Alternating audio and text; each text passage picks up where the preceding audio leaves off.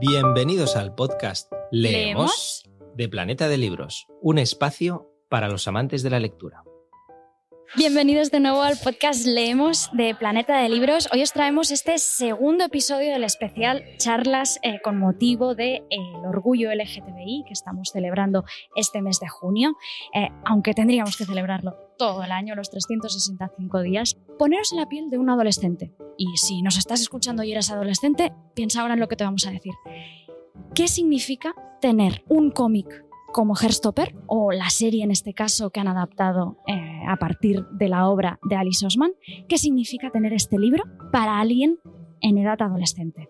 Tener una historia que da una visibilidad y da luz, da positivismo alrededor de una relación entre dos chicos que están descubriendo su identidad sexual. ¿Qué significa eso para una persona que en estos momentos está viviendo este mismo proceso? Ver esto transmitido en la pantalla, ver esto en las páginas de un libro y sentirte identificado, ¿qué valor tiene para esa persona? Para esas muchísimas personas seguro que se pueden sentir identificadas en estos momentos con ello. De esto han estado hablando entre otras muchas cosas, en una charla muy, muy, muy especial que hemos tenido en la librería Byron de Barcelona. Javi Giner, director, guionista, escritor, y Noemí López Trujillo, periodista especializada en género. Os dejamos, os dejo de hablar yo ya porque no tiene más importancia, os dejo con sus palabras, os dejo con esta charla que merece muchísimo la pena escuchar. Y ya sabéis, cualquier cosa podéis seguirnos en las redes de Planeta de Libros, dejarnos vuestros comentarios, vuestras reflexiones y nos vemos pronto. Muchas gracias.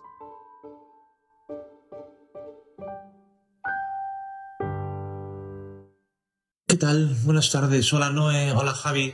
Hoy tenía que estar ahí con vosotros en la librería Byron para hablar sobre Heartstopper, estos libros preciosos sobre amor entre muchachos en un instituto que nos da mucha envidia a los que no tuvimos esa adolescencia.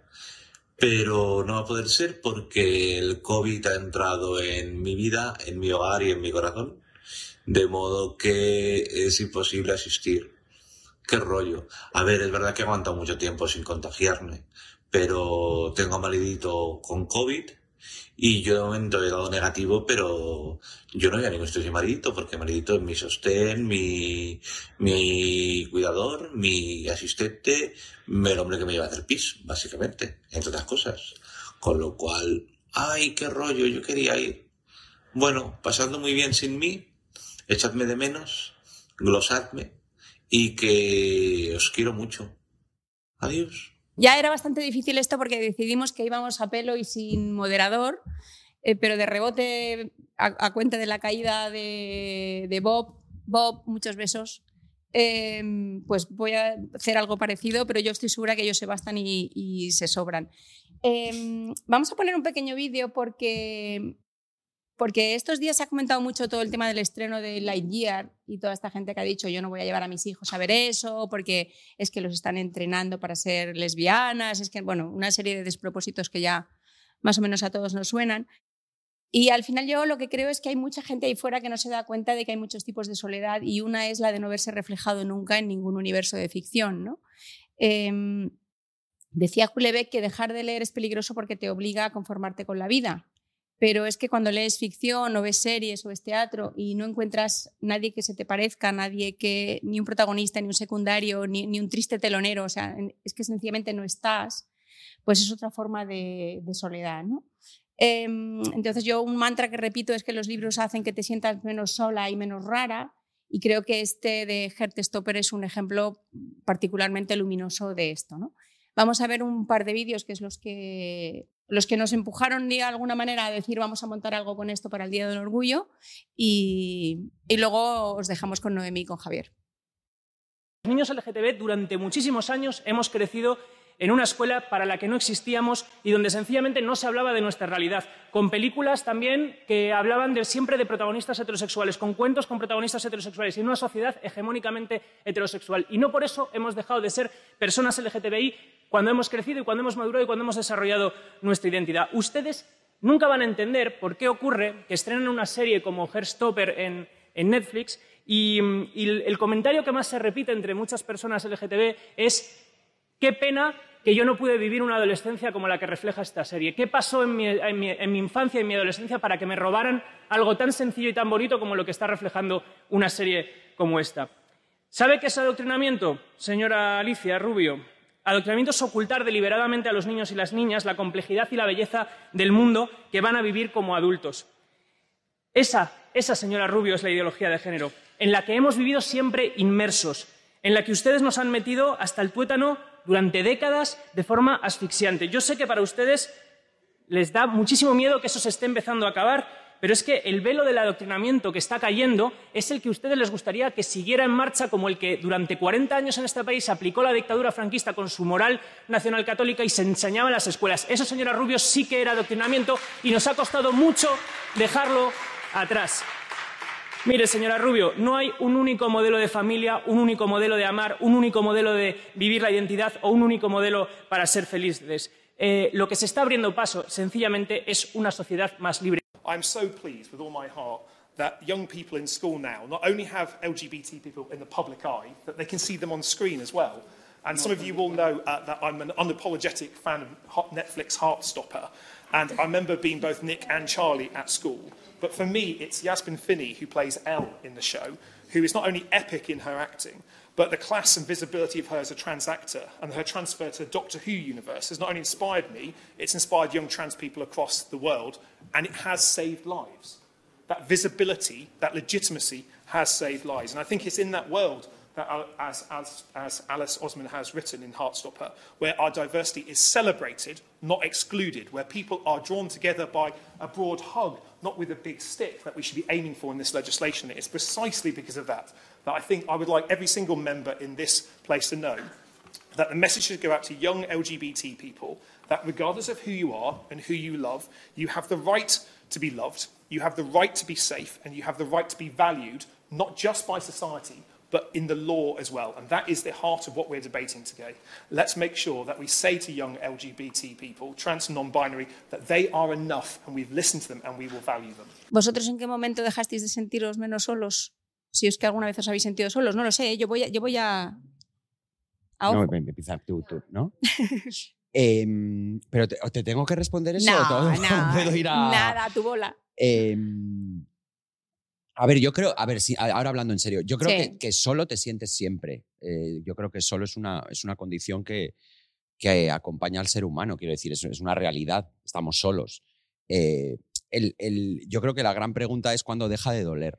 Es verdad, y ahora ya para unirlo un poco con, con Heartstopper, eh, lo que decía Rubiño de, de que el comentario más, más leído o más escuchado es ojalá yo hubiese tenido, es, es cierto que hay un... Que hay un Heartstopper tiene una virtud para mí fundamental que la, que la diferencia de, de otras ficciones del ámbito LGTBI y es que por, por primera vez que yo recuerde eh, se habla de, de- un primer amor o, de una, o de un desarrollo de la identidad, de un descubrimiento de la propia identidad, de, la propia forma de, ya no solo de amar, sino también de sentir, de ver el mundo, eh, de una manera luminosa.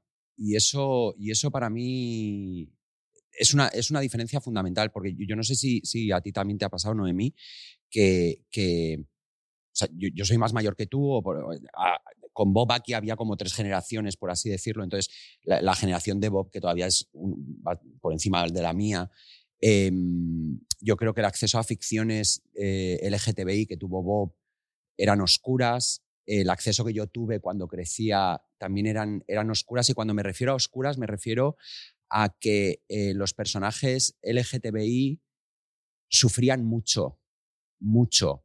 Em, Como si estuvieran en su condición. Sí, y además, incluso cuando ya no te estoy hablando de ficciones mo- moralizantes donde el personaje o, o la, la personaje LGTBI tenía que ser castigada por su condición. bla, bla, bla. Ni siquiera eso. O sea, te estoy hablando de incluso ficciones donde, digamos que eran pro LGTBI, aún así esos personajes sufrían de una manera. eh, de una manera muy traumática, o morían, o, o, o sea, qu- quiero decir, yo crecí, por ejemplo, con, una, con la sensación de que eh, ser LGTBI eh, o formar parte de la comunidad en la ficción era o, igualaba el hecho de sufrir y de un final complicado, cuando, cuando menos. Y entonces eso es lo que me parece que, es una maravilla en Heartstopper, porque aunque Heartstopper no, no evita meterse en cosas pues, como puede ser el bullying, como puede ser la. Hay un personaje al que acompañas durante todas las novelas gráficas en, el, propio descubrimiento de la identidad, de, esa confusión, pero,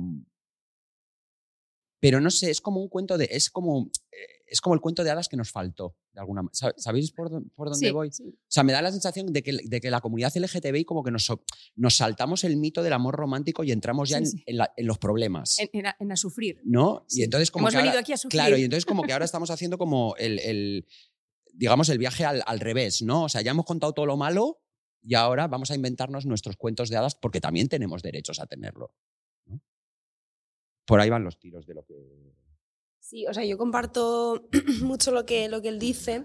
Yo sí que recuerdo, em, o sea, yo no tenía tanto la sensación de que los personajes, o sea, como que he sido consciente más tarde de que efectivamente los personajes LGTBI que estaban en la ficción estaban o sea, tenían un final trágico, efectivamente, o que esto lo dice siempre la escritora Lana Portero, que estaban como un alivio cómico.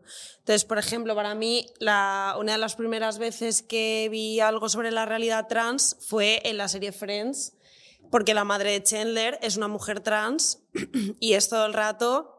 Eh, o sea, todo el rato la malgenerizan, eh, porque es como que es el padre que se ha convertido en madre, es una persona ridícula, Scheller vive traumatizado porque su padre resulta que es una mujer trans, entonces que al final es como que siempre han sido personajes instrumentalizados y yo creo, al menos desde mi experiencia, porque además yo eh, soy bisexual, entonces mi experiencia no era tanto verme reflejada en algo negativo, sino que directamente no me veía reflejada porque nuestra realidad eh, pues directamente nos la robaban. Entonces yo, por ejemplo, pues una de mis series favoritas de siempre pues ha sido Buffy cazavampiros y cuando Willow, que primero había estado con un hombre lobo, es bueno hacer un spoiler 20 años después. Solo tienes a internet. Exacto. Yo a partir de un mes ya no es spoiler. No creo en la cultura del spoiler, así que ya lo aviso. Eh, pues eh, había estado con un hombre lobo y de repente se enamora de una chica y de repente Willow es lesbiana. Entonces, claro, era como que yo me veía súper reflejada en Willow y, de repente me la, me la robaban. Entonces, claro, es como que te están, de alguna manera, te están quitando la oportunidad eh, de, mm, intentar saber quién eres, ¿no? A través de las experiencias de otros personajes con los que te identificas. Y entonces yo creo que a mí me pasaba que ante eso lo que hacía era, yo creo que lo que ha hecho mucha gente LGTBI que era eh, a falta ¿no? de una eh, cultura que se preocupase por narrar de manera más diversa las experiencias y las vidas LGTBI, eh, pues nos acogíamos al subtexto. Es decir, algo que no era claramente LGTBI, pero, por ejemplo, pues el, el mundo vampiro es muy bisexual. Esto lo sabe todo el mundo. Eh, entonces, Spike en, eh, es como un sucedáneo, ¿no? Claro, claro. Pues sí, es como una cosa ambigua, ¿no? Que rompe. Acepto pulpo como. sí, o sea, es como muy que rompe con lo binario, ¿no? Mm. Em, y yo creo que muchas, pues, eh, nos fijábamos en eso, ¿no? Y entonces a mí me pasaba. que yo como mi primera así pequeña gran revelación fue con Sena, la princesa guerrera, pero porque me, veía súper reflejada en Gabriel, en plan, yo quiero que me coja Hércules en brazos y luego Sena. Entonces, a través de eso, claro, claro, yo era como de, yo, o sea, como que me veía ahí muy reflejada. Y el libro, digamos, eh, y ahora lo hilo con Herstopper, o sea, para mí mi piedra fundacional, digamos, es Stone Boots Blues, que no sé si lo habéis leído, está editado por Antipersona y mm, lo escribió una lesbiana butch no binaria que se llama Leslie Feinberg sindicalista, bueno, increíble esta persona. Y entonces es, es, el subtexto del que hablaba, o sea, no es un libro sobre bisexualidad, pero es verdad que la forma en la que ella habla de cómo se performa la masculinidad, la feminidad, de cómo, por ejemplo, la lucha trans y la bisexual, sobre todo vinculada al trabajo sexual, han estado muy ligadas. A mí me ayudó mucho a entenderme. Y cuando vi Herstopper, pues la verdad es que me resulta así que, ahora sí que os lo hilamos con, con todo el tema del amor romántico, porque me ha parecido muy interesante lo que has dicho. Sí que es verdad que es un poco cuento de hadas, pero que efectivamente creo que nos merecemos también eso. Y sobre todo a mí me gustó que es como de las pocas veces em, que no nos roban al personaje bisexual, ¿no? O sea, nos quieren, nos quieren, glo- nos quieren robar a Gloria Fuertes, nos quieren robar a Chelo García Cortés. es como, por favor, Sí, dejándose a una bisexual. Pues claro, es verdad que eh, es como muy guay, ¿no? Ver cómo ese camino eh, lo va recorriendo de "No, realmente no sé quién soy y también un poco eh, el, el poder experimentar con la fase, ¿no? Porque yo creo que el colectivo LGTBI con esto de que em, nos hemos tenido que currar mucho eh, para hacer frente a todo, el estigma, pues hemos recurrido a frases como muy manidas que luego se han vuelto un poco en nuestra contra, ¿no? Del tipo, eh, yo he nacido así, no lo he elegido, eh, si yo lo elegiría no sería LGTBI, si yo volviese a nacer pues no habría elegido este camino, eh, bla, bla, bla, ¿no? Y, y una de ellas es, eh, no es una fase, ¿no? Y yo creo que tenemos derecho a que, a que, sí, sí. a que nuestra vida pase por diferentes fases y me parece interesante que, que, el, que el persona, uno de los personajes principales pues sea como... Ahora mismo me identifico con la etiqueta bisexual, pero tampoco es como súper categórico, es como creo que soy bisexual, ¿no? Y es muy guay porque, uno, no nos roban al personaje y dos, también amplía esa narrativa, o sea, matiza la narrativa de la fase, que ya también estoy un poco cansada, porque es verdad que cuando la narrativa de la fase va vinculada solo a impugnar la identidad de las personas LGTBI, especialmente de las personas trans y de las personas bisexuales, pues claro, lo que te sale decir es, no es una fase, pero esta idea de que nuestra identidad y nuestra sexualidad tiene que ser estable en todo momento, Escrita en piedra. o eh, sea, claro, claro. es Como si Inamovible. algo sólido, a mí me produce mucho rechazo y yo creo que en ese sentido la serie aporta bastante luz. sí. Sí, que, lo- y que luego también, o sea, como todo, o sea, que, que cualquier ser humano tiene derecho a la confusión y, y- y a fluir y a experimentar y a, y a decir, pues hoy estoy aquí, pero es que nada me puede decir que mañana no esté allí.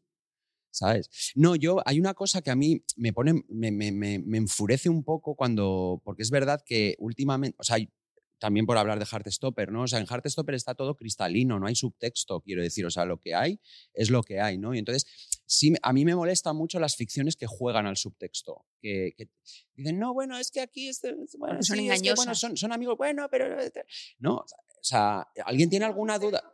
Claro, o sea, ¿alguien Son tiene alguna duda que la sirenita es heterosexual? Eh, ¿Sabes? O yo qué sé, o Aladín.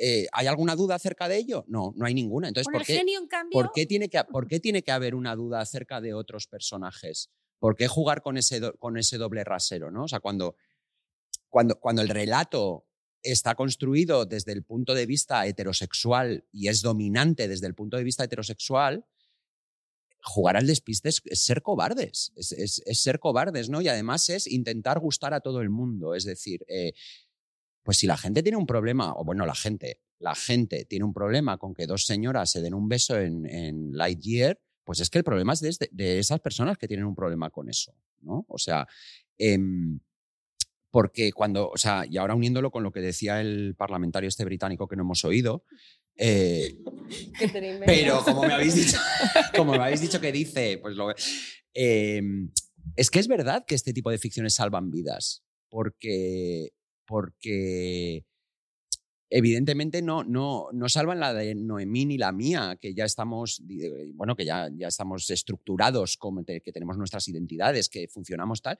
Pero es que hay muchísimas personas adolescentes ahí afuera que están confusas, que están sufriendo, que no sabemos cuáles son las realidades de sus casas, no sabemos qué proceso interno están haciendo. Y es cierto que cuando tú te das cuenta de que no eres igual al- a tu alrededor, que eres distinto, eso produce dolor. Eso produce dolor porque te hace, te hace cuestionarte cosas que otra persona no se está cuestionando. Es decir, mi, mi- mi generación, yo estoy en una generación entre los 30 y los 45,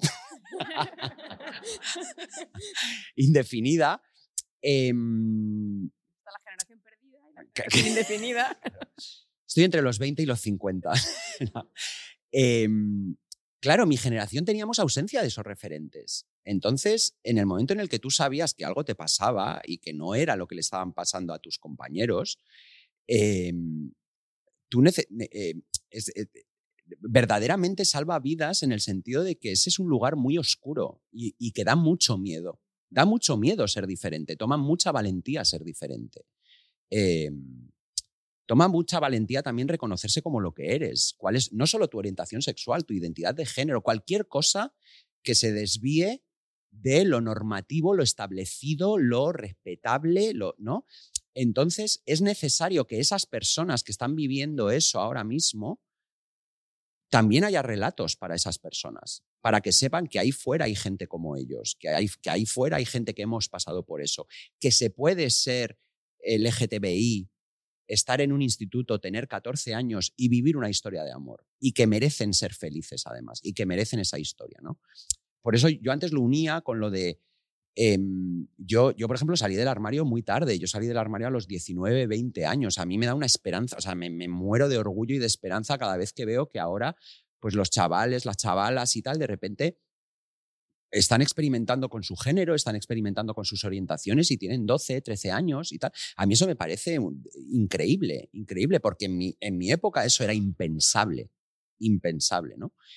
Y, yo salí a los 20 años y los, el acceso que yo tenía a las ficciones, pues, pues bueno, pues eh, no había tantas series, por así, había más eh, películas y tal, eran ficciones que estaban siempre atravesadas o por la epidemia del VIH de los 80, o por asesinatos, o por, pues no sé, Ábrete de orejas de Joe Orton y Kenneth Halliwell, que Kenneth Halliwell le abre la cabeza a martillazos a Joe Orton. Quiero decir, o sea, esa es la historia de éxito de, dos, de, una pareja homosexual, un gran dramaturgo que muere a manos, a martillazos de su pareja. ¿no? Entonces, claro, de repente, hostia, ver todo eso, em, hay algo inconsciente que se genera, el relato cultural es tan importante porque al final genera no solo referentes, sino que, genera, o sea, bueno, y, de alguna manera, o sea, es como que, te da el empujón a tu imaginación, ¿no? Y entonces ahí, sin, sin darte cuenta, estás uniendo la experiencia LGTBI a la peor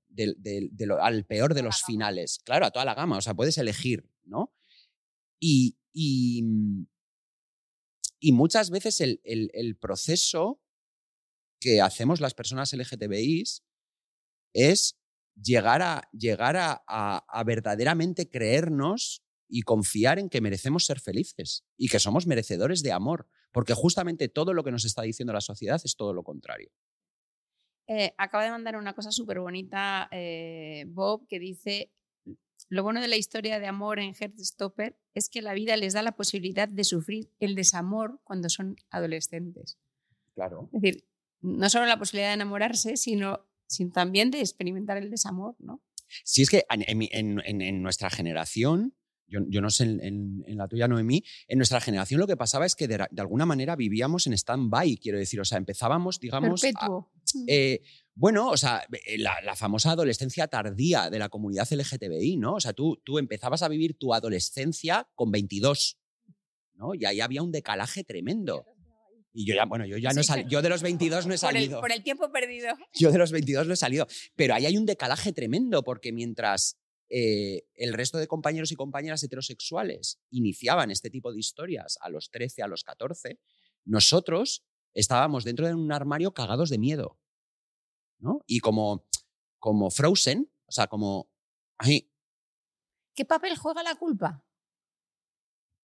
Que yo acabo de soltar Porque cuando, cuando, cuando, hablamos, cuando hablamos de oscuridad, de todo esto, yo creo que esa culpa judeocristiana que tenemos ahí yo, yo, voy a intentar ligarlo al amor. voy a retomar el tema del que Venga, sí, y ahora intento hablar de la culpa. O sea, no, porque como estamos hablando de amor, o sea, a ver, a mí una Mucho cosa... más bonito, además, que la culpa. Pero para criticarlo, ¿eh? Ah, bien. No, porque bien, a mí una de las cosas que me preocupa de lo del beso de la IGR es, eh, y esto lo veo mucho en todo el movimiento feminista también, es que como tenemos un fascismo súper organizado eh, con mucha pasta, mucho tiempo y mucha energía, eh, al final eh, nos vemos obligados a defender em, como unos mínimos que nos impiden avanzar. Entonces, de repente, el beso del IGR es como la cosa más, no sé, normativa, tradicional, asimilada a la heteronorma, que no pasa nada. Es una defensa de la familia, o sea, dos señoras con un niño. Efectivamente, tal cual. Entonces me da rabia, o sea, me da rabia porque es como eso tiene que existir, ¿vale?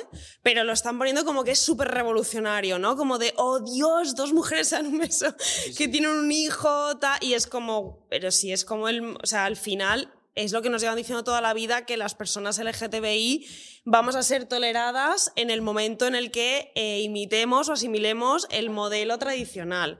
Que yo entiendo, o sea, que hay elecciones, ¿no? O sea, que yo también paso por ahí y la gente además me lee, o sea, mi novio que también es bisexual, y aunque no tenemos una relación estrictamente monógama, nos leen como la clásica pareja hetero, eh, tradicional, eh, eh, casi conservadora, ¿no? Entonces yo entiendo que en el imaginario colectivo pues eso está ahí, pero luego la gente se organiza de otras maneras, hay otras maneras de querer, hay otras maneras de relacionarse y de hecho, eh, ahora que hablábamos de esa representación, da la sensación de que el colectivo LGTBI solo aparece o, eso, o asimilada a la heteronorma, ¿no? Como de os vamos a tolerar a través del amor si cumplís con estos como estándares, ¿no? De, de la familia tradicional, la familia como institución pero por otro lado, si no, aparece como algo sórdido, ¿no? O sea, como los maricas todo el día en Grinder, eh, mm, BDSM, eh, drogas, no sé, y es como... O sea, tiene que haber como una narrativa intermedia en la que nos podamos mover, porque yo tampoco quiero renunciar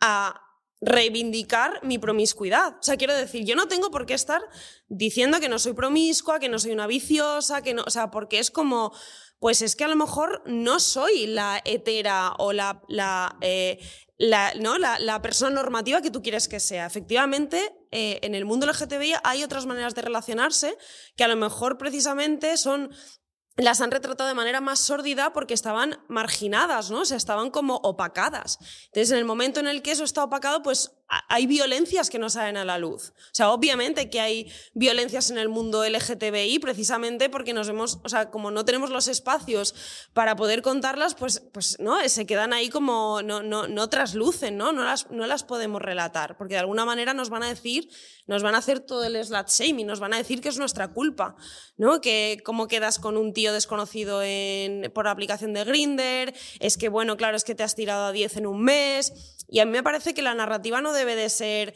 El, las personas LGTBI no son promiscuas, no, no. Lo que hay que hacer es desvincularlo solo de lo LGTBI. Entonces, me parece que tiene que haber. Bueno, y sobre todo es que la promiscuidad no es patrimonio LGTBI, quiero decir. Claro, claro. por eso digo desvincularlo de lo, de lo, LGTBI. Es como, yo no me voy a avergonzar de la promiscuidad, lo que no quiero es que tú me pongas esa etiqueta simplemente por ser LGTBI. Lo que dice, lo que dice Bob, dice ese fascismo del que habla Noemí es clave quieren que nos aferremos a defender lo poco conseguido para que no tengamos energía para avanzar. Lo que quieren es evitar la revolución LGTBI. Claro, porque sobre todo, porque por ejemplo, tú fíjate, y ahora ya nos vamos por peteneras, ¿eh? pero es que me interesa mogollón lo que acabas de, o sea, estoy súper de acuerdo con todo lo que acabas de decir. En el sentido de que, por ejemplo, las campañas del orgullo, ¿no? De ames a quien ames. Si no se trata de amor. Love is love. Se trata de ser. Sí, se trata de ser. Yo no tengo pareja ahora mismo, no hay ese amor romántico en mi vida y no soy menos maricón y no estoy menos orgulloso. ¿No? O sea, y, yo no tengo por qué explicar con cuánta gente follo, pero es que follar también es ser. ¿No? Entonces, em, es verdad que, por ejemplo, este tipo de actitudes que de alguna manera eh, al patriarcado dominante le parecen antisistemas, son las que han sido también castigadas en la ficción. ¿no? Es decir, cuando tú eh, tenías un personaje eh, de un maricón promiscuo, se puede decir así, o sea, se puede hablar así, ¿no? quiero decir, sí, yo ahora luego voy a decir paja. ¿Alguien, ¿Alguien en internet nos eh, está diciendo que nos callemos? ¿Está Santi Abascal en internet? Tú has dicho el nombre, yo he preguntado si había alguien. Eh, no, quiero decir que, por ejemplo, al maricón promiscuo se le castigaba. Y entonces el maricón promiscuo o terminaba con VIH, o terminaba desahuciado, o terminaba muerto, o terminaba no sé qué, o terminaba en las drogas, bla, bla, bla, bla, ¿no? O sea, quiero decir, eh, pero, pero yo conozco a muchísimos maricones promiscuos que tienen una vida sexual libre eh, de la manera que ellos quieren o, o ellas quieren y que no les pasa absolutamente nada. Igual que conozco a personas transexuales que no son trabajadores ni trabajadoras sexuales eh, que son guionistas, que son oficinistas, que son no sé cuántos, ¿no? O que no son graciosas. No, no todas las personas transexuales son graciosas. lo que decía ella de, la, etiqueta de... Claro, entonces... El, papel ese secundario de... Estamos en unos mínimos de representación tan mínimos, tan, tan, tan mínimos, que, que es verdad, que, y en eso estoy súper de acuerdo con Noemí, que aplaudimos por lo que sea, ¿sabes? Aplaudimos por lo que sea. O sea, que este cuento de hadas, y ahora, a ver, no es que esté echa- no voy a echar mierda sobre ello, quiero decir, o sea, que este cuento de hadas es necesario y es vital que exista, pero es el primer paso. Es el primer paso. O sea, em, yo, por ejemplo, lo hablaba con Bob, ¿no? O sea, la experiencia del cruising de Bob no es mi experiencia del cruising. La experiencia de la sauna de Bob no es mi experiencia de la sauna. Yo, yo fui toxicómano. Entonces, mi experiencia de la sauna está muy unida a la toxicomanía. ¿no? Entonces, dentro de las propias experiencias LGTBIs hay una diversidad tremenda de historias, de sensaciones, de sentimientos y de maneras. Igual que las hay dentro de lo que podemos considerar la institución familiar, O la normativa, o lo, O lo que habitual, o lo. ¿no? Entonces, es verdad que hay que aplaudir este tipo de cosas, pero que no nos podemos no nos podemos quedar aquí, porque, porque hay mucha gente que todavía no está representada y mucha gente muy importante. Sí, o sea, sí, sí, estoy totalmente de acuerdo porque, o sea, yo tengo la sensación de que nos ven a las personas LGTBI como un ente monolítico, ¿no? Eh, como una, De hecho, como una el- mente colmena maricón. que piensa... De hecho, en el, Bollo. en el Congreso había un momento en el que la, la que interpelaba a Rubiño decía algo así como los que tienen LGTB. Decía, señora, que no tenemos nada. Bueno, es que esa somos. señora, o sea, esa señora ¿Qué es tenemos? Te- tenemos, esto es, esto es, es como si tuviéramos una enfermedad, no tenemos, somos, ¿no? Entonces decías, pero ¿cómo puede, cómo puede llegar a...? Aparte le decía, eso es un negociado, señora, apréndaselo, ¿no? Sí. A sí, ver, sí, es sí. que. A- Bueno, es que, pero claro, es que aquí nos podemos meter en un discurso a lo Bauman de la empatía que hay en la sociedad, bla, bla, bla, bla. Pero es como la gente que dice, "Ah, es que siempre sale un personaje. le-". Pues Digo, cariño, pues vivirás en una cueva, porque vamos, o sea, anda que no hay gente LGTBI, quiero decir. O sea, aquí cuántos maricones hay. No hay soy el único maricón. Tal, eh, bisexuales. Quiero Hombre, decir, menos mal. eh, entonces, estas personas que se quejan de que siempre hay Pero espera, espera, perdón. ¿Nuestro público es mayoritariamente hetero ahora mismo? Bueno, pues tomad notita de todo.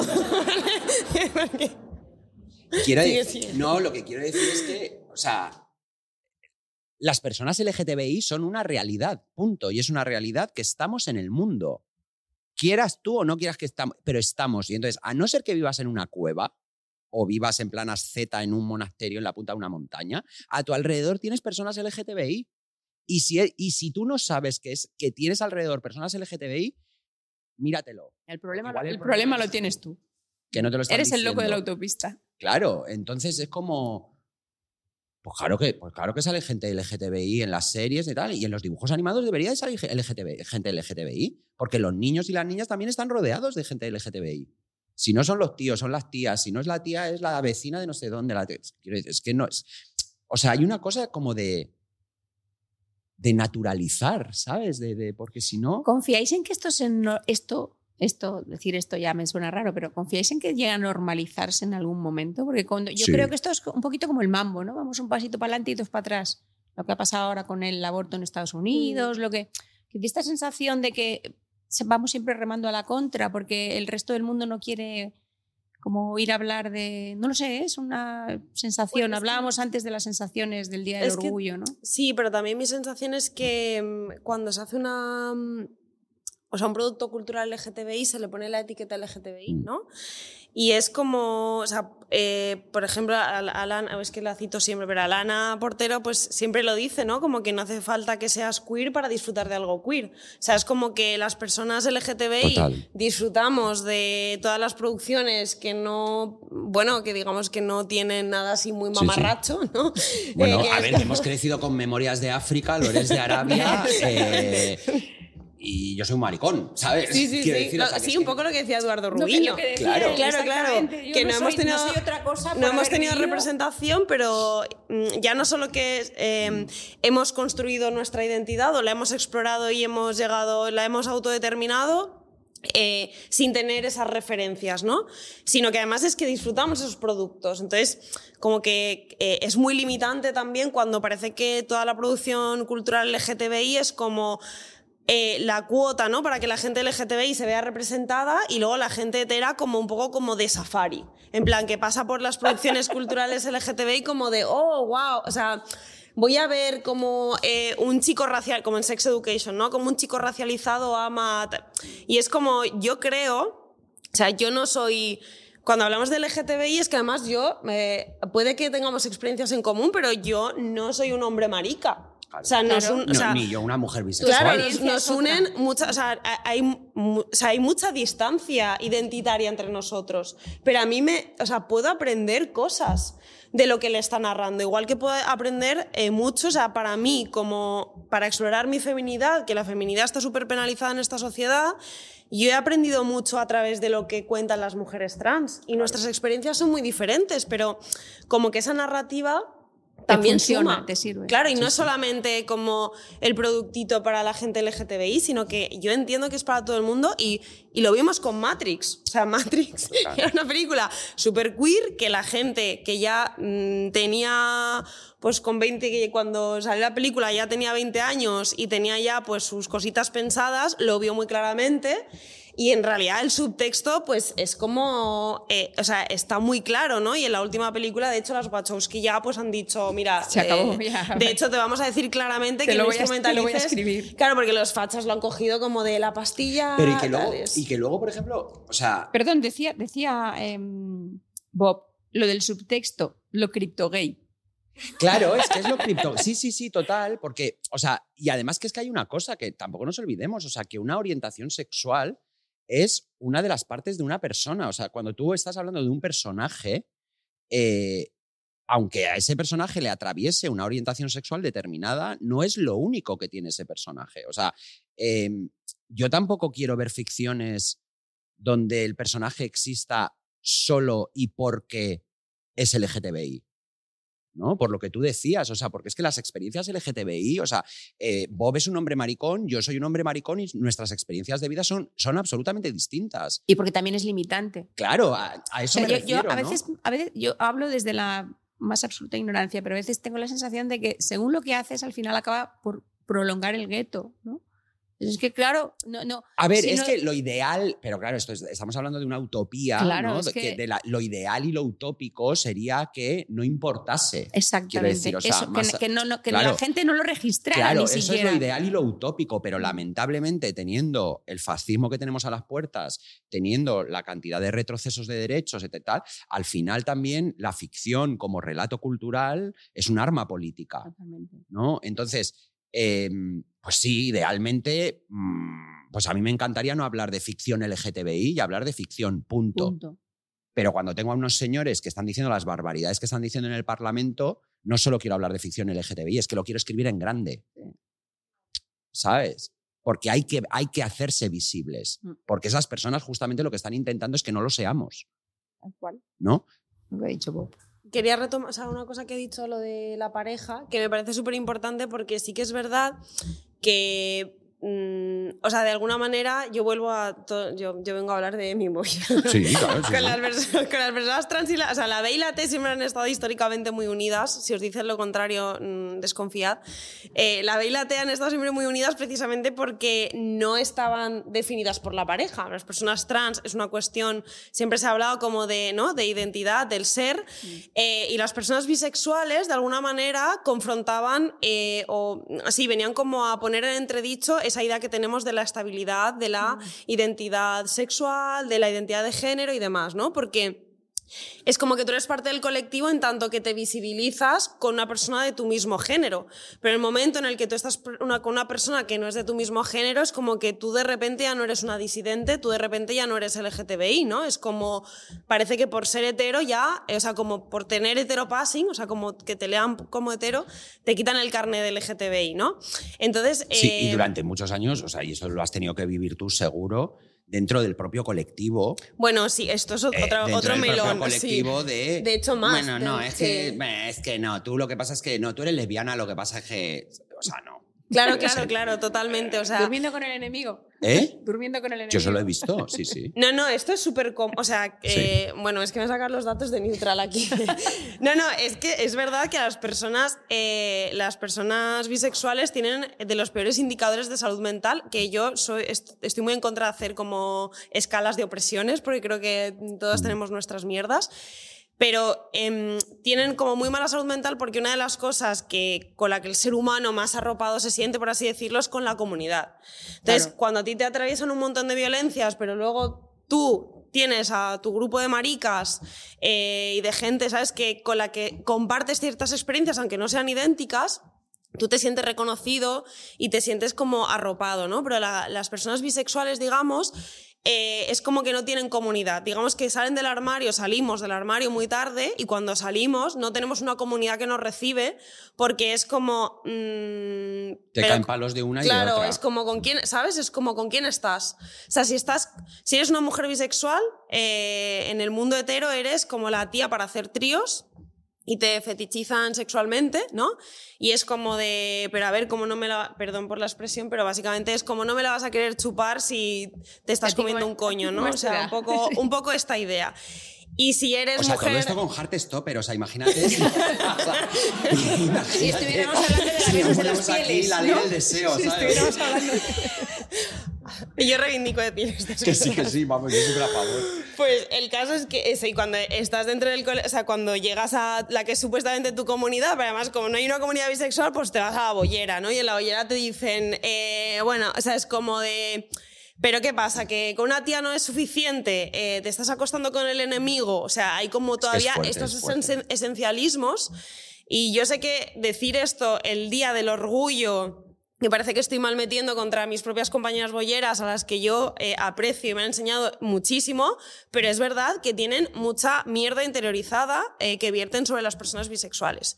Entonces, esto, por ejemplo, en la representación audiovisual, pues es- es- está muy maltratado porque al final siempre es o la bisexual mala malísima, eh, por supuesto, femme fatal, ¿no? Este prototipo de... Instinto básico. De instinto básico, eso es. eh, que se va con, con un tío, ¿no? Eh, mala malísima ella. O la bisexual que al final, pues, se reconcilia con su identidad y entonces finalmente es lesbiana. Y escoge una. Y escoge una opción, claro, porque en esta vida siempre hay que escoger una opción, ¿no? O sea, es como. Pues, pues no, Hércules y se. Sí, sí, sí. Entonces, bueno, yo creo que eso a mí, des- desde mi perspectiva bisexual, me parece que todavía falta mucho eh, por esa idea de que somos y existimos a través de la pareja y es como, bueno, es que efectivamente una bollera no deja de ser bollera aunque no tenga pareja en ese momento. Claro. Incluso puede haber, o sea, hay bisexuales, hay bolleras, hay maricas asexuales. Como la sexualidad como un espectro, o sea, que no todo va ni siquiera tampoco ni del amar ni del follar, que es súper importante reivindicarlo, sobre todo lo segundo porque está bastante más penalizado.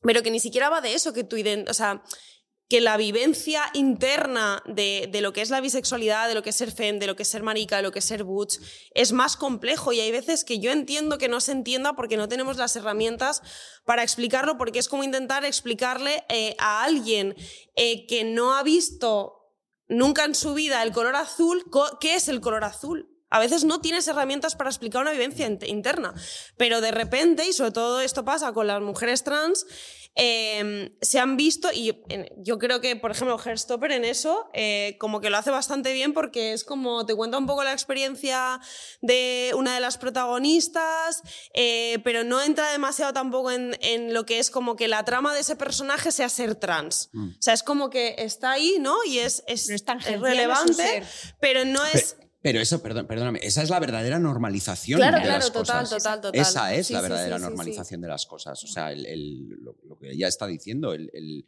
el tener un personaje cuyo único sustento y conflicto no sea su identidad de trans, ¿no? Sino que, que- Pero es que eso es la realidad, quiero decir. O sea, una persona trans, aparte de la identidad trans, tiene 150.000 cosas a su alrededor. Y tiene los mismos problemas, tiene problemas Problema- con las es amistades, con que no sé claro, quién, con quién salgo. Pues es. es- hoy estoy cansada o no, tal. Quiero decir, o sea, eh, problemas reales. Problemas reales que, que atraviesan a cualquier ser humano, aparte de. ¿no? Pero hay una cosa que, ella- que has dicho, Noemí, que a mí también me parece muy interesante, y es que es verdad que, por ejemplo, nosotros, eh, y no- cuando digo nosotros, hablo de los hombres gays específicamente, que tenemos gran culpa dentro del colectivo de haber, eh, de alguna manera, fagocitado la lucha.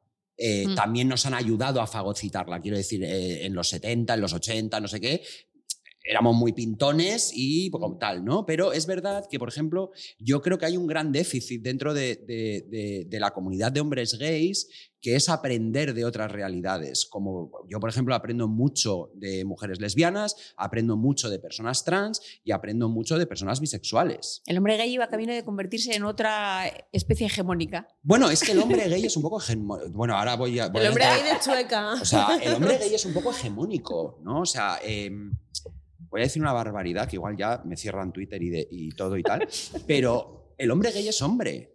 Y el hombre gay está atravesado por el patriarcado. Y nosotros hemos sido educados y socializados como hombres. Y eso, es, eso no, podemos, eh, no podemos obviar eso. Donde hubo, ¿No? retuvo. Entonces, eh, Pero, pero muchas mujeres también, ¿eh? sí, mucha, claro, total. Porque, total. o sea, por- me- porque me estoy totalmente de acuerdo, pero es que luego además eh, mm, parece que las mujeres sí no somos seres de luz. Entonces, claro, cuando tú llegas al colectivo boyero, te encuentras una cantidad de violencias, o sea, por ejemplo, como pues violencia sexual muy soterrada entre las mujeres bisexuales, porque no es que, claro, te estás acostando con el enemigo, es que no soy suficiente.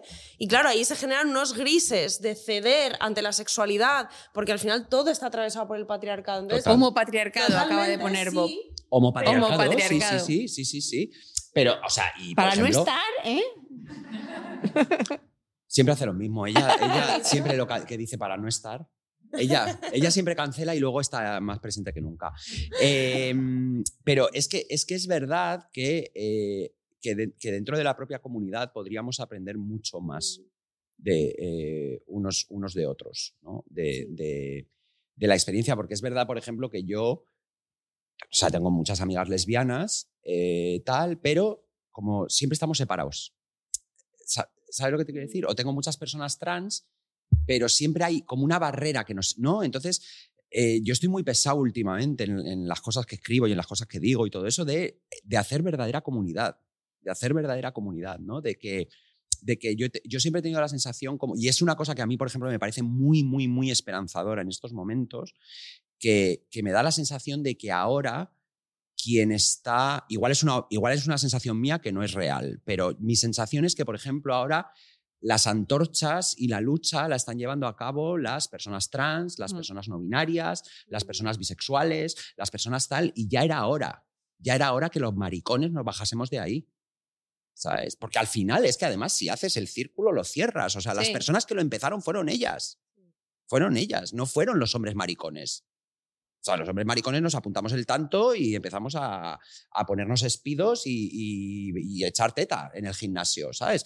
Pero a mí me da mucha esperanza que sean esas otras voces las que, las que hagan la lucha y que el hombre marica dé un paso hacia atrás. Porque, sitio. bueno, sí, porque a, nosotros, entre comillas, ya se nos ha contado muchas veces. Se nos ha contado muchas veces. Si no es porque Boris Izaguirre representaba un no sé qué, es porque no sé cuántos, porque quiero decir, ahora es necesario que se, que, que se cuenten a, to- a todas las demás, a todas las Mm. demás, y que nosotros también seamos generosos, los hombres gays, demos un paso atrás y cedamos el micrófono. Me puso como muy reivindicativo. Me encanta ¿no? porque ahora literalmente me Y da el cedamos el y se va. Y se queda Noemí solo hablando. Pero no, porque es verdad, es verdad. Es verdad de. de, mm, por ejemplo, en Euforia, a mí lo que hace Euforia con el, con el personaje. Con, con el personaje de. Es que no me acuerdo. Es que- no, de Nate, no. De, de, de Jules, que no me salía la palabra. Con el personaje de Jules me parece maravilloso. Porque de repente ese personaje que podría ser un personaje secundario cobra una importancia tan grande como el de la protagonista. Como el de la protagonista. Y es otro personaje que no. O sea, que está atravesado por la experiencia trans Y bisexual. y bisexual y sin embargo sus conflictos no solo giran en torno a eso, sino que giran en torno al amor, a la libertad, Mm. al- a la educación, a la familia, al, al instituto, al, ¿no? O sea, entonces, mira, ahora me acaba de venir, por ejemplo, a mí esa eh, euforia en ese sentido me parece que habla muy bien de esas cosas también. Muy bien, muy bien porque realmente las normaliza. O sea, tú cuando conoces a Jules, sabes que es una persona transexual, que es una, una mujer transexual, y ya está, y no, ya está, no, no, no hay más. Ya está. Sí, o sea, yo creo que la primera temporada estaba como. O sea, eh, Es que solo he visto Era- la uno. Ah, pues te hace un spoiler. Lo Ah, siento. vale. La primera temporada es. A mí me pareció impresionante. La segunda temporada, como que también. O sea, la segunda hace todo lo contrario que acabo de decir. No, pero bueno, sí que ya se pone muy, un poco sórdida y el final de la serie es pues el clásico, eh, vamos a reírnos del hetero... que no, que no. Que no he visto la, es que no he visto pero la es que no, pero no la veas, no vale la pena. Vale. Eh, acaba en plan Nate, que es como el, el bully violento, tal, tal, tal. eh, acaba siendo humillado porque básicamente le están llamando maricón en el armario. En plan, toda la violencia Ya. que tú ejerces es porque eres un, un homófobo Sí, y un homosexual reprimido. Y además, por supuesto, con un padre homosexual también reprimido, o sea, esta narrativa del homosexual Esta- esta es muy reprimido. clásica, esta narrativa. me Claro, a claro. Y ligada con la pederastia. O sea, es como. O sea, menudo cosa, lo tiene Claro, todo. claro, o sea, es como. Sí, sí, es súper- Yo creo que tiene que haber algo. O sea, por supuesto, pero me hace mil veces mejor, pero tiene que haber algo entre meterte droga todos los días a los 15 años, que es como, ¿dónde sacas la pasta? No lo entiendo. Eh, y, ¿Sabes? Y pintarte con el Nix, en plan de, otra vez, ¿dónde sacas la pasta? Yo iba brillu brillito, que es como. En plan, no entiendo dónde sacas todo, todo ese arsenal de maquillaje. Tiene que haber algo intermedio entre eso y solo comerse un helado, porque de hecho el otro día cuando hablé con Bob, porque justo estoy haciendo un reportaje sobre todo el tema de cómo la cultura cuenta las vidas LGTBI, y él dijo, me dijo la frase de, a ver, es un poco raro que en Hairstopper no salga ni una paja. A ver, es un poco Sí, así, en plan, sí, sí, se toman sí. un batido y es como, sí, oh, wow. sí, sí. En plan, Sí, sí, no, pero- que los adolescentes Pero no es que es como, hormonas. es como. Pero sí, o sea, yo es que la, la- o sea, no sé cómo decirte, es que para mí, cu- cuando yo la vi, eh, o sea, me pareció luminosa en ese. Pero Sí, como me parece total, luminoso total. la sirenita de Sí, Disney, sí, sí. ¿sabes? O, sea, po- o el final de Pose. o el final de Pose. Que también es un cuento de hadas Total, irreal, o sea, pero... Es decir, Heartstopper es un cuento de hadas. Sí, sí, sí, punto, sí, Ya sí. está. Y cuando ahora ahora que las mujeres empezábamos a decir aquello de hostia cuánto daño ha hecho el amor romántico y las películas y las comedias románticas, Claro, es hay que. otra parte del mundo que las está descubriendo. Bueno, es que a mí hay, hay, hay una cosa que me, que me produce un poco de conflicto porque, porque Es como, Por- es, es lo que decía al principio, ¿no? Porque me da la sensación, claro, o sea, yo qué sé, eso, la comunidad, eh, la comunidad LGTB, ¿no? O sea, yo, las ficciones con las que yo crecí eran, pues lo que, bueno, lo que decía antes, ¿no? Eran tan oscuras que es que de verdad que te daban ganas de, de- de hacer una atrocidad, ¿sabes? Porque es que de alguna manera tú entendías que tu identidad y tu vida estaba ligada a ese dolor y a ese sufrimiento, ¿no? Entonces, Es un poco la profecía autocumplida. Claro, a eso, sí, sí. a eso es a lo que yo voy, ¿no? O sea, es lo que claro, es que de repente... que. Claro, yo veía Cruising con Al Pacino, ¿no? Y Al Pacino por Nueva York, en todos los locales leather, buscando a un asesino, todos los maricones ahí muriendo acuchillados, eh, no sé qué. Claro, entonces, venimos de eso. Entonces, a mí per- personalmente yo no tengo ningún problema en que durante dos añitos, tres, tengamos cuentitos de hadas acerca del amor romántico, que todo el mundo estemos bien y luego ya cuando hayamos los pasado... hemos ganado, ¿no? Claro, o sea, ya Exacto. pasamos los cuentos de hadas y entonces ya podemos hablar de Criticar Cariño, los cuentos cuentos de hadas tampoco, ¿no? Pero en este momento de la vida, o sea, quiero decir, Heartstopper no es una, no es una serie para mí. Es una serie para otras edades, Exactamente. ¿no? Entonces, en este momento de la vida, Es lo a, que hace falta. en a ese mí me parece, me parece importante que, que- Porque yo creo que, a ver, la, la comunidad LGTBI en general eh, ya nos dan tantas hostias en la vida que yo creo que es que eh, dejamos de creer en el, en el mito del amor romántico por ser prácticos. Sí, ya de serie, porque- ya. Claro, quiero decir, o sea. Lo eh, dejas de serie ya. Entonces, no, no, creo, no creo que porque de alguna manera creemos cuentos de hadas vamos a crear a gente tonta. Me, me refiero, o sea. No, no, porque, Porque ya, la vida ya, se va a ya encargar venís de volver las listas a todas eh, en cero coma, ¿no?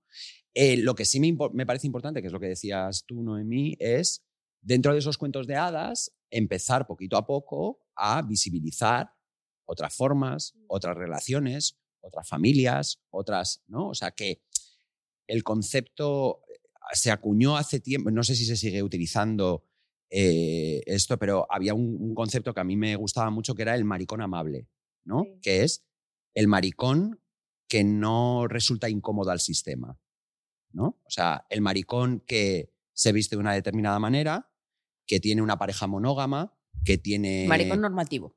Sí, un maricón, un- pero un maricón normativo no dentro del mariconerío, sino de cara al... quiero decir, o sea, normativo para el resto Para el resto, a la para galería. los normativos. ¿No? Entonces, ese maricón que aparece en las reuniones de Isabel Díaz Ayuso e Isabel Díaz Ayuso le pone como ejemplo, El cupo. ¿no? Ese, ese es el maricón normativo. Entonces, bueno, que vamos a la cárcel. que, que esto está en streaming. ya. Sí, porque esto no es un falso directo, ¿eh? ¿Te imaginas detenidas las dos? En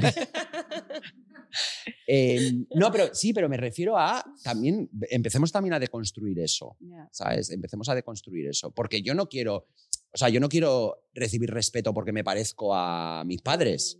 Yo quiero recibir respeto porque soy un ser vivo, punto, ya está, no hay más. O sea, no. Y en- o sea, justo en eso que dices, eh, yo creo que también hace falta como que se nos permita ser imperfectos. Claro. Porque hay una cosa como de que cuando se quiere meter a un personaje LGTBI, eh, hemos pasado eso de ser como Sí, sí. monstruoso o no, como, como una caricatura, a de repente es como un ser de luz que nunca se equivoca y que siempre Sí. todo lo hace bien. Es como, es que eso tampoco es la realidad. No es la realidad. No, y sobre todo hay una cosa que es, la ficción no puede, ah, o bueno, como yo entiendo la ficción, no puede ser dogma. Claro, claro. O sea, quiero decir, eh, Si se le ven las costuras. Claro, a mí una ficción, quiero decir, o sea, Heartstopper te puede, te puede enseñar muchas cosas, te puede acompañar, te puede tal, pero Heartstopper no te, no, o sea, su, su misión no es explicarte la vida No.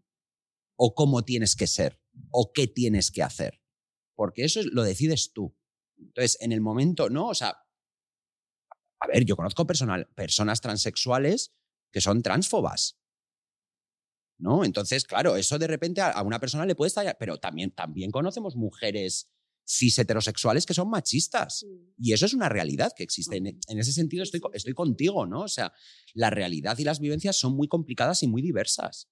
Entonces, no- tampoco podemos estar creando como pósters, ¿no? De, de idealizar de alguna. Quiero Bueno, decir, sobre todo porque nos, o sea, como que yo creo que juega en nuestra contra porque cuando somos víctimas de algún tipo de violencia, si tú no eres como, o sea, cumples con esa ejemplaridad de persona LGTBI, digamos que se te, no La se te permite ser víctima. claro. O sea, que esto siempre además que lo tenemos, yo creo que en- eh, sí que en el feminismo tenemos un pelín más trabajado de que tú como víctima de violencia de género tienes que ser el prototipo de buena víctima, Sí, sí, de que nunca se sí. defiende, que nunca tal, que- y es como, no es el 100%, de la- o sea, la realidad es muchísimo más compleja y mucho más diversa. Y yo creo que es como compatible ser eh, un grandísimo desgraciado con ser eh, víctima de violencia sexual dentro Totalmente. del colectivo LGTBI, ¿no? Y eso, o víctima de un delito de odio. Entonces es como, como que esa narrativa nos, nos convierte en seres de luz para que, digamos, cuando... Y además siempre se cuentan solamente los casos como, pues, por ejemplo, como lo de Samuel Luiz, ¿no? Que efectivamente es horrible, pero parece que solo aparecemos en los medios cuando ocurren este tipo de cosas generando también como una narrativa de que eh, la violencia que vivimos es siempre esa y además como un poco, ¿no? Como de vez en cuando, ¿no? De vez en cuando aparecen esos casos de una persona increíble, ayudaba a sus vecinos, era súper buena. Lo mismo que se decía con los agresores, Con los también con, con- las víctimas, con los que era una que yo lo entiendo porque tiene que haber un punto de reparación, pero que como que ahondar muchísimo en esa narrativa es como que si luego por lo que sea aparece algo que ha hecho la víctima, de repente es como, uy, Pues ya no ponemos la sombra de duda. No era tan como, maja. Claro, algo habría hecho, se lo merecería, ¿no? O sea, es como, como lo que vimos con el asesino este de Bilbao, era Sí, como, sí, no, sí, pero sí, es... sí. Claro, es que estaban ahí en ambientes, en discotecas, tomando drogas todo el rato y quedando en grinder y nos... Bueno, y es como, al final, esa narrativa de la buena víctima eh, nos juega muchísimo en contra. Es que. Pero es muy habitual en todos los. Bueno, a Sí, ver, yo creo, claro, claro, yo creo que también es, es una cosa que, que- que nos está pasando a nivel social de, de que cada, de que tendemos a vivir ya no solo en un mundo cada vez más polarizado y más crispado, sino además en un mundo donde solo eh, terminamos por admitir solo el blanco y el negro. Quiero decir, o sea, y la vida no es ni blanca ni es negra, la vida es gris. La vida es gris y la vida es incoherente y la vida es conflictiva y la vida eh, Entonces, yo esto, por ejemplo, lo he hablado alguna vez con, con Rubiño, ¿no? Es lo mismo, ¿no? O sea, el, el, el póster boy de izquierdas, ¿no? Porque si eres de izquierdas tienes que pa, pa, pa, pa, pa, pa, pa. Y tienes, parece que vas como marcando X, ¿no? Y entonces, Tengui, si tengui, te falta una X, falti. eres menos de izquierdas. Si te falta una X, no. Entonces, al final, nosotros mismos nos ponemos unos estándares de. Bueno, lo que decías tú al principio, ¿no? O sea, es que yo también quiero ver ficciones donde la gente se confunda, ¿no? O meta la pata. O de repente no tenga tan clara su identidad y que simplemente esté en un camino de experimentación o de descubrimiento. O de. No, o sea, no, no podemos estar todo el rato jugando con estos ejes estancos de buena víctima, mala víctima, buena mujer. Manual, mala manual mujer, del usuario eh, para la maricón, víctima, manual claro, del usuario maricón, para el mal maricón, eh, tal, ¿no? O sea, no, no, no, no sé por qué estoy diciendo todo esto. Aprovecho su confusión para preguntar si alguien tiene preguntas. ¿Cuánto llevamos hablando? Ahora mismo, una hora. Hostia, es fuerte. ¿eh? Los que no iban a Lo hablar. hemos conseguido. Sí, Los sí. que les faltaba Bob y no sabía qué iban a hacer. Pues tenemos una pregunta ahí. ¿Creéis que las personas que se están autodescubriendo y ven representadas las figuras heterosex- o homosexuales perdona, en la pantalla, si creéis que es su único referente y como que lo quieran seguir y refuerzan esta visión que se tiene del colectivo? O si, mm, si se necesitan ver más, más cosas. No sé si se me, si se me Sí, yo te, te estoy entendiendo. Con- Contesta, contesta. Ah, bueno, yo creo que es un poco lo que decíamos, ¿no? De que, o sea, que yo creo que tenemos derecho a salir del Fidel de Aida. o sea, es como que, pues, que, que al final es que hay, que hay un tema, ¿no? De que nos han robado la infancia y la adolescencia, ¿no? Y, y que no nos hemos visto reflejados en que no nos podían querer, que simplemente podíamos ser objeto de burla, ¿no? Y también esa, esa construcción del que no nos podían querer también ha generado una muy baja autoestima en el colectivo que hace que también eh, nos, como que nos tiremos a los brazos de la primera persona que nos quiere. ¿Sabes? Como de. Se, se generan como ya una toxicidad, ¿no? De, de primeras, porque es como, como nadie me va a querer, pues al final como que sientes que no lo mereces y por tanto no puedes exigir que haya, bueno, que, o sea, que la gente se porte bien contigo, que tenga un mínimo de empatía. Entonces, yo creo que es importante poder salir de ahí y mostrar que el afecto puede ser sano, como pasa, por ejemplo, en Herstopper, ¿no? Y que, que efectivamente la gente se quiere y que a veces las cosas salen, sencillamente salen bien. O sea, que la- la- hay gente LGTBI que es feliz. O sea, yo soy bastante feliz. O sea, quiero decir que también es como que sí, que sí, que pasamos mucha mierda, pero que no solo somos un saco de opresiones. Es que a mí Mm, también me sí, molesta sí. que nos vean como.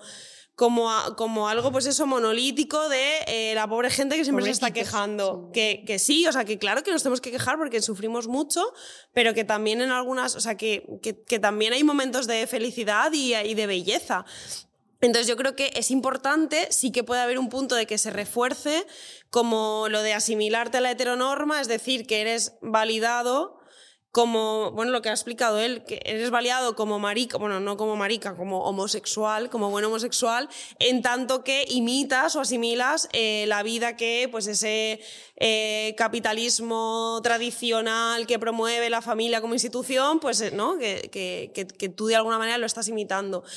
Pero creo que también hay veces que también hay que desactivar un poco ese factor, ¿no? Polit o sea, que no lo podemos politizar todo, a veces es muy cansado y hay veces que simplemente quieres ver una serie, disfrutarla y que tampoco le podemos arrogar a la ficción toda la responsabilidad de generar eh, también como Referentes o. Claro, o sea, que yo creo que es importante que haya otras narrativas más allá de Herstopper, pero que Herstopper es muy buena serie, es una historia guay eh, eh, mm, y tampoco creo que se pueda decir, ¿no? Que, que va a ser, ¿sabes? Como que porque haya series así ya eh, todos los maricas sienten que van a tener que, maricas y bisexuales sienten que se van a tener que, enamorar para ser validados, o sea, pues tampoco hay que arrogarle ese poder a la cultura porque, jolín, al final es más eh, más que Herstopper es el, pues por ejemplo, el que te tengas que casar para tener unos derechos.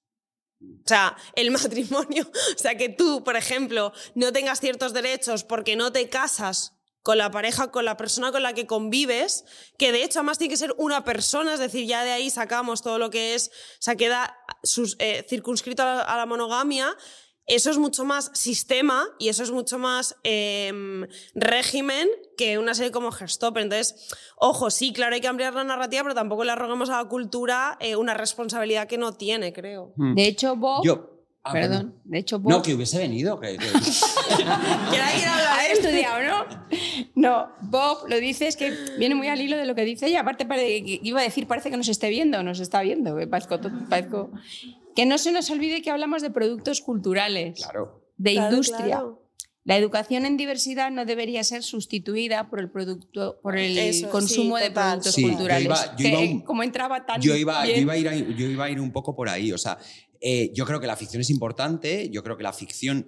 Para mí, la ficción es lo que decía antes: la ficción no puede ser ni ejemplarizante ni ser un dogma. Mm. Es decir, la educación se hace en otro lado.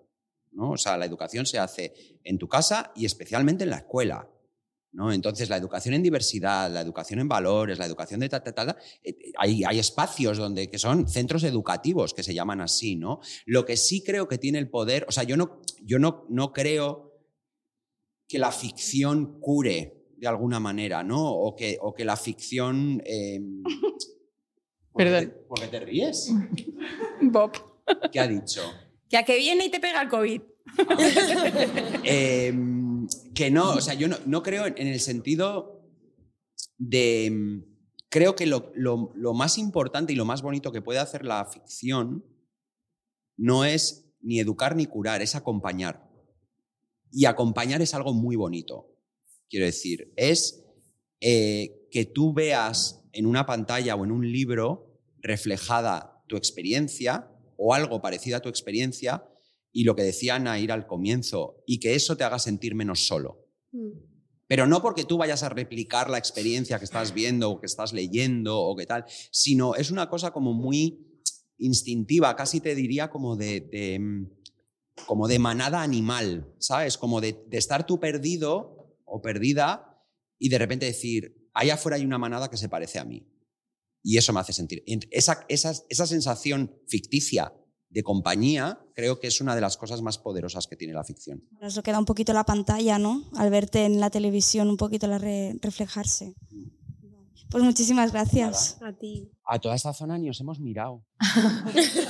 Y lo gusto que están en el anonimato. Es que aquí hay más gente. otra pregunta ahí. Bueno, primero, muchas gracias por abrir este espacio. Tengo la sensación de que ahora mis puntos de vista están más amplios, así que enhorabuena.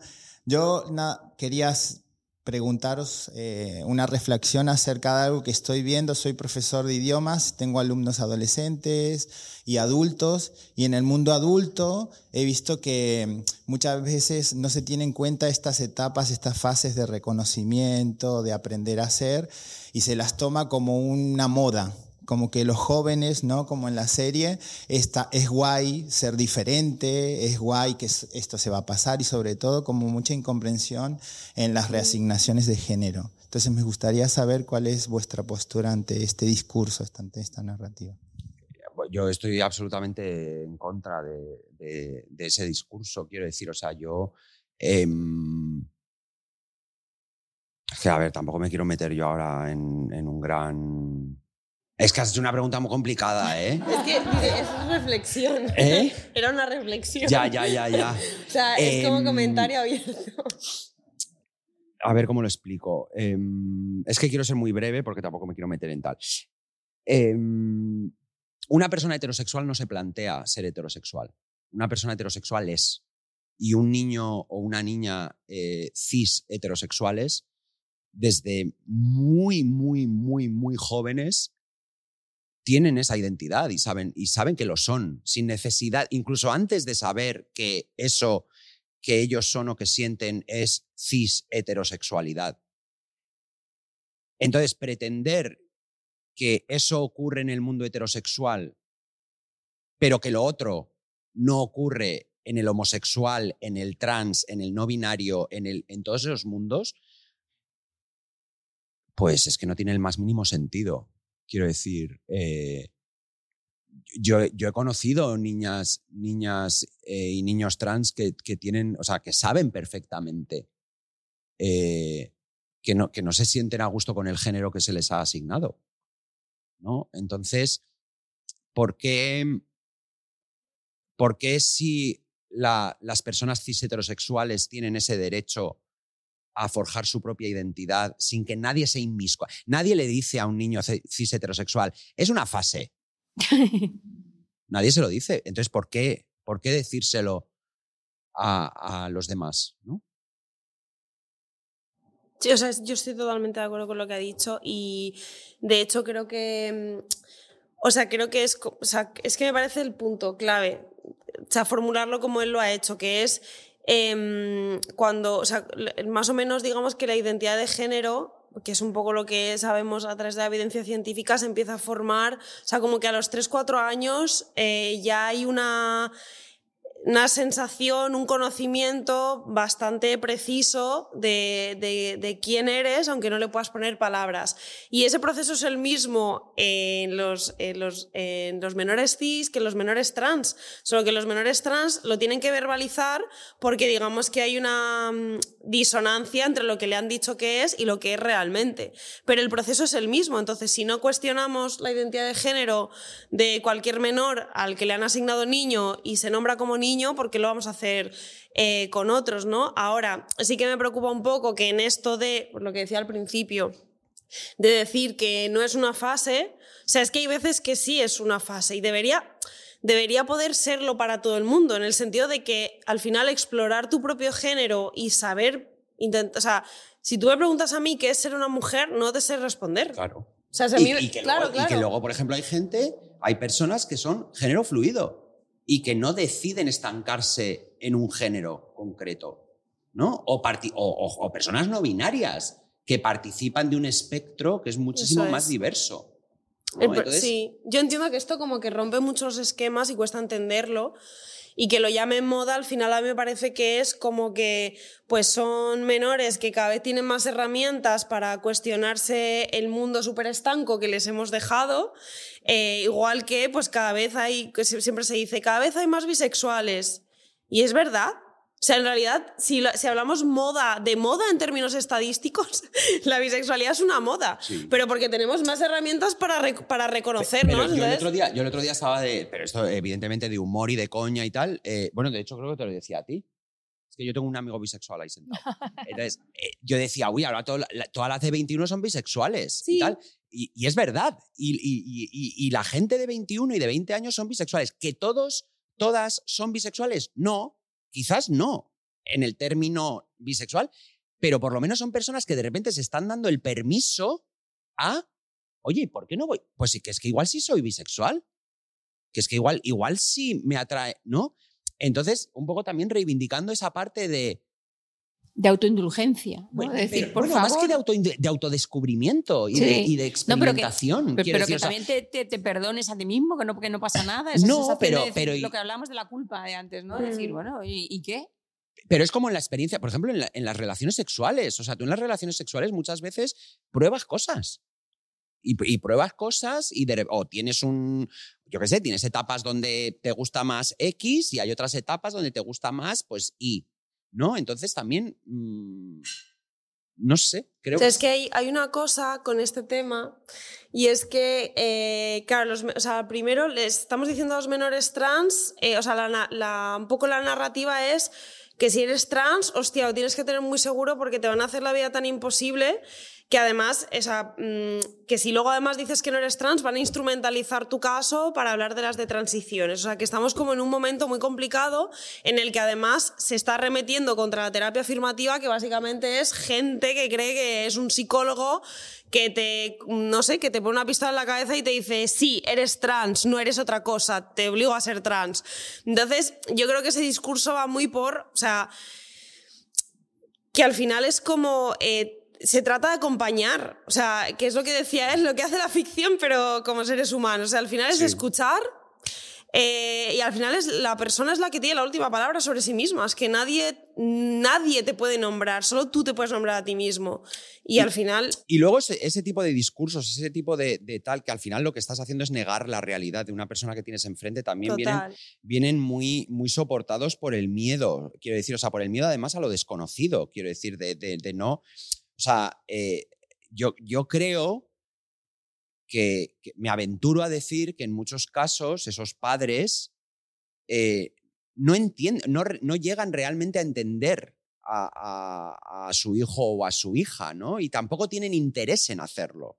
O sea, son padres que vienen también, tam- tampoco podemos obviar de dónde ve- venimos en España, aquí ha habido 40 años de dictadura, ha habido no sé qué, y entonces aquí es como se hacen las cosas, ¿no? Y entonces, cuando de repente enfrente te encuentras a una persona que no está haciendo las cosas como se hacen las cosas, a ti, claro, tienes que tener, uno, mucha valentía, dos, mucho interés y tres, mucha empatía también, ¿no? O sea, ¿cuántas veces nos encontramos a padres que educan a sus, a sus hijos sin preguntarles qué tal estás? Oye, ¿qué te pasa? ¿Cómo estás? ¿Cómo tal? ¿No? Sino que la educación es, no, no, es que tienes que hacer esto, esto, esto y esto. Y ya se dan por educados, ¿no? Entonces, bueno, es que voy así a tientas. Tenemos, tenemos otra pregunta. Del flanco Del flanco olvidado. olvidado. Gol Sur, proceda. Nada, pues yo solo al principio muy breve porque tampoco te quiero meter en un berenjenal, simplemente que me ha llamado... ah, me ha llam- ¿Que te ha llamado alguien? No, no, no, simplemente que me ha llamado la atención eh, cuando lo has dicho y era como que me da curiosidad y querría saber más como la explicación, porque tú has dicho que los hombres eh, homosexuales al final han sido eh, socializados como hombres y que eso al final estás dentro de un privilegio. Pero yo también por mi propia experiencia con amigos míos es como que han sido socializados como hombres, pero por la misma eh, razón de tener una parte más femenina o mostrar su feminidad, han recibido muchísimo odio. Y entonces es como que siempre lo he percibido como que estaban recibiendo doble, ¿sabes? Sí, De alguna manera, porque es como Sí. que por jugar un rol femenino. O sea, es así, pero es como, como lo que ha dicho Noemí, que ella cuando se, se- se muestra como bisexual, de repente no se siente reconocida ni en un, ni en un espacio ni en, ni en otro, ¿no? O sea, el, el- el- el hombre homosexual es socializado y es educado como hombre, con todo lo que eso conlleva, ¿no? Pero a la vez eh, su espacio natural tampoco es el del hombre normativo, ¿no? O sea, ¿cuántas historias tú conoces, por ejemplo, de homosexuales? La mía misma, ¿no? De eh, no nos gustaba el deporte, no nos gustaba el fútbol, no nos gustaba no sé qué, ¿no? Que es un poco cliché, pero que también no, no, no falta parte de razón, ¿no? O sea, en nuestra adolescencia tendemos a tener como más amigas que amigos, porque el rollo este del, de macho vikingo de repente nos asusta o nos... No, o sea, eso es así, eso es así. O sea, al final las experiencias LGTBI en el momento en el que te sales, digamos, de, de lo normativo, de lo establecido, eh, son, son, como dice Noemí, son grisáceas, ¿no? O sea, son, son momentos en los que hasta que, hasta que tú no construyes, hay, hay una parte como de construcción de tu propia familia, ¿no? Que no es, no es tan sencilla como, como la de una persona cis heterosexual. ¿Puedo decir una cosa? O sea, Sí, sí. no, porque es que el tema de la feminidad me interesa mucho. Eh, o sea, yo como lo he entendido, eh, lo que él decía es que era un poco como el hombre gay como sujeto un poco hegemónico, ¿no? De lo que... mm, sea, del que, del que aparece como sobre representado. Pero yo creo que él sí que como que, me parece que las matiza muy bien de que, o sea, al final es verdad que hacer como una línea, o sea, un- como una línea de corte de los hombres, ¿no? Se han socializado y es verdad que no, no todos se han socializado de la misma manera y que dentro del mundo marica podemos hablar mucho de seres femeninos que son súper penalizados porque efectivamente la feminidad se penaliza mucho y de hecho, o lo digo porque a mí me molesta especialmente cuando, por ejemplo, cuando hablamos de mujeres trans que salen muy tarde del armario, eh, uno de los argumentos que se utilizan contra ellas es que se han socializado como hombres. Y es como tú no tienes ni idea de cómo es el proceso de socialización de una persona que seguramente se la ha- primero que ha vivido toda la vida en el armario, porque yo no me he socializado como persona hetero, aunque ni siquiera supiese que, era bisexual. O sea, quiero decir que esto de la socialización como una cosa eh, que simplemente sucede hasta que un día te das cuenta de quién eres y entonces recibes toda la violencia, ¿no? Como de que te viene de golpe, no es cierta. O sea, mi experiencia con la socialización no es hetero, aunque me nombrase como bisexual hace tres años escasos, ¿sabes? Y lo mismo, pues, por ejemplo, con las mujeres trans, que hayan vivido, que las hayan leído durante mucho tiempo como hombres, no significa que su proceso de socialización sea igual que el de la mayoría de los hombres cis blancos, o sea, entendido como una, como una norma, pero luego de ahí las individualidades, pues claro, son muy diversas, ¿no? Es como, yo creo que es una forma de hablar de algo hegemónico y no tanto de de, que no vayas a ir a decirlo marica, ¿no? Como a imponerle tu visión de, o a negarle su violencia eh, porque se ha socializado como hombre, que es algo que a veces se hace y que a mí me parece muy mal. Claro, es que es por eso que digo, necesitaba como un poco más de explicación al respecto de eso porque me había llamado la atención, ¿sabes? Claro, es que también, y ella lo ha dicho antes, también vivimos en una... Quiero decir, a mí hay una cosa también que me pone un poco nervioso, que es esta especie de jerarquización continua de las opresiones. ya, eso también. ¿Sabes? De, eh, no, no, es que yo estoy más oprimido que tú porque tú no sé qué, porque no sé cuánto y tal. Y parece que estamos en una competición por a ver quién es la más oprimida y tal, ¿no? O sea, a ver si llegamos a encontrar a la persona más oprimida en el planeta, ¿sabes? Y entonces esa será la... Más ¿no? Entonces, ever. Quiero decir, también ahí yo creo que tenemos que relajar un poco el... el... Nacho que lleva todo el guacamole, dices. Claro, bueno, tenemos que relajar un poco el PP en el sentido de, eh, pues bueno, pues probablemente Noemí ha sufrido unas opresiones que yo no he sufrido o incluso Noemí puede haber sufrido mucha más opresión que yo, o al revés, o tal, o no sé qué, pero al final Noemí y yo estamos en el mismo barco luchando por las mismas cosas, por un mismo concepto y al final vamos de la mano. No, claro, y precisamente por eso era como una aclaración más que una pregunta, ¿sabes? Porque tampoco quería eh, dar a entender, no, pero es que estos están más oprimidos que los otros, ¿sabes? No, no quería ir por ahí. Y, mm, y justo ahora cuando Noemí hablaba, he pensado también de que también si alguien se ha socializado como hetero, supongo que también después le cuesta mucho más encontrar esa comunidad que, digamos, le respalde. O sea, que también todas las experiencias son diferentes. Pero fíjate, ahora cuando estabas hablando de las opresiones y tal, por ejemplo, en, el, en el, mundo... En el mundo el, otro día, a mí, bueno, a mí Valeria Vegas, que es una escritora, periodista, que me encanta, me encanta cómo habla y tal. Por ejemplo, fíjate, el hombre gay y la mujer lesbiana aunque somos del o sea, somos colectivo LGTBI, sin embargo, las opresiones han sido distintas. Es decir, nosotros, los hombres, hemos sufrido más por maricones. Y las lesbianas no han sufrido tanto por lesbianas, sino por mujeres. ¿Por qué? Porque la lesbiana, en, esta, en, nuestra socialización española, siempre ha estado mucho más invisibilizada porque las lesbianas eran las amiguitas. ¿No? O sea, el otro día, el otro día por ejemplo, eh, Valeria lo decía muy bien en el Viernes de Lux, que no es, vamos, el Viernes Deluxe, decía, es que claro, em, decía, es que dos maricones bailando, o sea, dos hombres bailando en la plaza del pueblo eran maricones, pero dos mujeres bailando en esa misma plaza eran amigas. Entonces, incluso las opresiones dentro del propio colectivo vienen atravesadas por otras cosas que...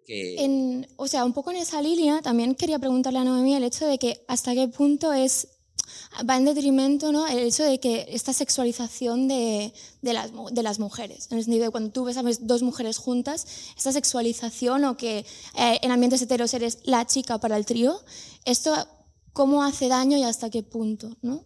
No sé. este es otro melón. Es otro melón que no nos va a dar tiempo a comernos entero. Podemos trocearlo y dejarlo porque la librería han cerrado a la media. ¿Nos están insultando en internet? Parece que no, que estamos saliendo bien sin novedad. O sea, que lo conteste sí, rápidamente. Sí, sí, exacto. Troceas el melón Pero te refieres a cómo y, afecta... y, les dejas de ver para sí, casa. A, a, cómo afecta esa sexualización al final en... Pero a las bisexuales o en sí. general... O sea, a ver, yo, o sea, yo creo que todo está muy atravesado por la misoginia. Entonces, eh, esto es como una cosa que a veces no... O sea, en el colectivo LGTBI no, a veces como que no sale a colación mucho, pero por eso yo tengo como mucho empeño en todo el tema de la misoginia, porque sí que creo que, o sea, de alguna manera se ha parcelado mucho la masculinidad y la feminidad, y por ejemplo, en las personas bisexuales, un hombre que es bisexual directamente se le resta un poco de masculinidad, o sea, eres un poco menos hombre, los maricas ya son como pseudo hombres, ¿no? Y las mujeres, bisexu o sea, las mujeres bisexuales, fíjate que pasa una cosa y es que eh, o la misoginia nos afecta mucho en el sentido de que, pues eso, nos estamos acostando con el enemigo, performamos la feminidad eh, de alguna manera para eh, jugar con los sentimientos de la gente, para atraerla, eh, estamos, o sea, somos como traidoras, ¿no? Del feminismo y del género porque estamos performando esos roles que supuestamente nos oprimen. Y luego pasa una cosa muy curiosa con las mujeres bisexuales que performan la masculinidad, que directamente se les pone el, o sea, la etiqueta de bolleras. Eh, y claro, o sea, de alguna manera es como que les cuesta mucho relacionarse con mujeres porque sienten que no, que no van a cumplir lo suficientemente el deseo. Entonces es como que no hay solo una hipersexualización, o sea, es como que lo atraviesa todo y, lo está, y está atravesado por la misoginia porque feminidad y masculinidad están como, creo que súper compartimentadas, de manera que si tú te metes un poco en el terreno que no te corresponde en función de cómo te lee la sociedad, por ejemplo, con las bolleras boots, pues de alguna manera se te penaliza. O sea que que no es solamente que nos penalice a, quienes performamos la feminidad, sino que cuerpos disidentes, a que no es el hombre prototípico cis hetero, que es masculinidad tóxica saco, cuando se performa otro tipo de masculinidad también hay una, un, un, o sea, está atravesado por la misoginia y está atravesado por una sexualización, ¿no? Que, que también es como, ¿no? Que es muy difícil de, de gestionar. No sé si lo he contestado, la verdad. Sí, se me, me lo han troceado, nos íbamos O sea, a yo no sé si esa casa. pero me ha parecido súper guay. Lo Es que el melón es muy grande, entonces lo eso. resumir como de, a ver, coge las ideas importantes y ya, ya está. Pues solo me queda daros las gracias a todos. No habéis salido corriendo, aunque tengáis la cena en el horno eh, y la librería ya ha cerrado ya. Pero muchísimas, muchísimas gracias a todos y a vosotros dos por este, por e- muchísimas gracias por este no, por este no hablar que habéis hecho tan maravilloso. Es que veníamos preocados en plan de que vamos a hablar, no sé, o sea, vamos, o sea, nos va- Pues gracias. Pues nada, Muchas gracias.